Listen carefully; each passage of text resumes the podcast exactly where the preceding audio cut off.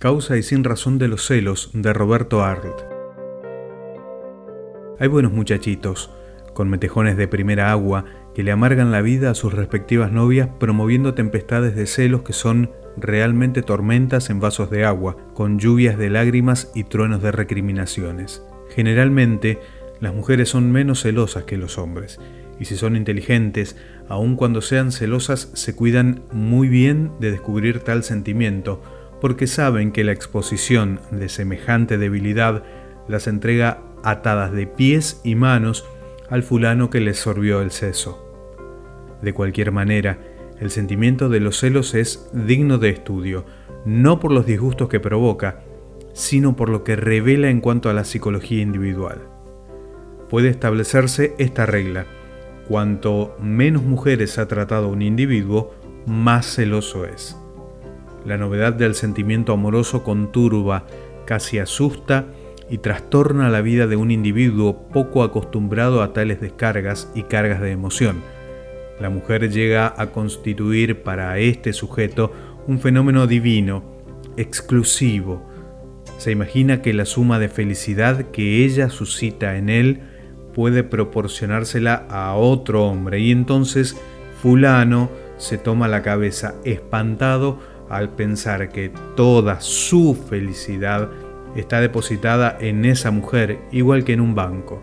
Ahora bien, en tiempos de crisis, ustedes saben perfectamente que los señores y señoras que tienen depósitos en instituciones bancarias se precipitan a retirar sus depósitos, poseídos de la locura del pánico. Algo igual ocurre en el celoso, con la diferencia que él piensa que si su banco quiebra, no podrá depositar su felicidad ya en ninguna parte. Siempre ocurre esta catástrofe mental con los pequeños financieros sin cancha y los pequeños enamorados sin experiencia.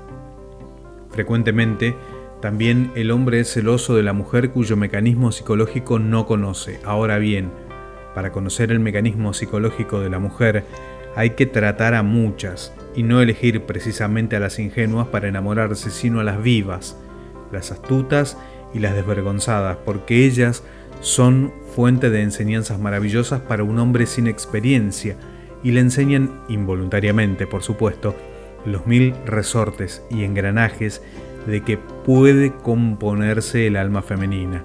Conste que digo de que puede componerse, no de que se compone.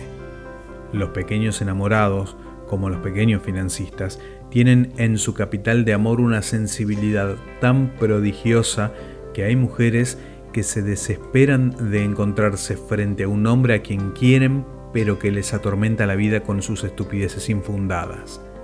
Los celos constituyen un sentimiento inferior bajuno. El hombre cela casi siempre a la mujer que no conoce, que no ha estudiado y que casi siempre es superior intelectualmente a él. En síntesis, el celo es la envidia al revés. Lo más grave en la demostración de los celos es que el individuo involuntariamente se pone a merced de la mujer. La mujer en ese caso puede hacer de él lo que se le antoja, lo maneja a voluntad. El celo, miedo de que ella lo abandone o prefiera otro, pone de manifiesto la débil naturaleza del celoso, su pasión extrema y su falta de discernimiento y un hombre inteligente jamás le demuestra celos a una mujer ni cuando es celoso.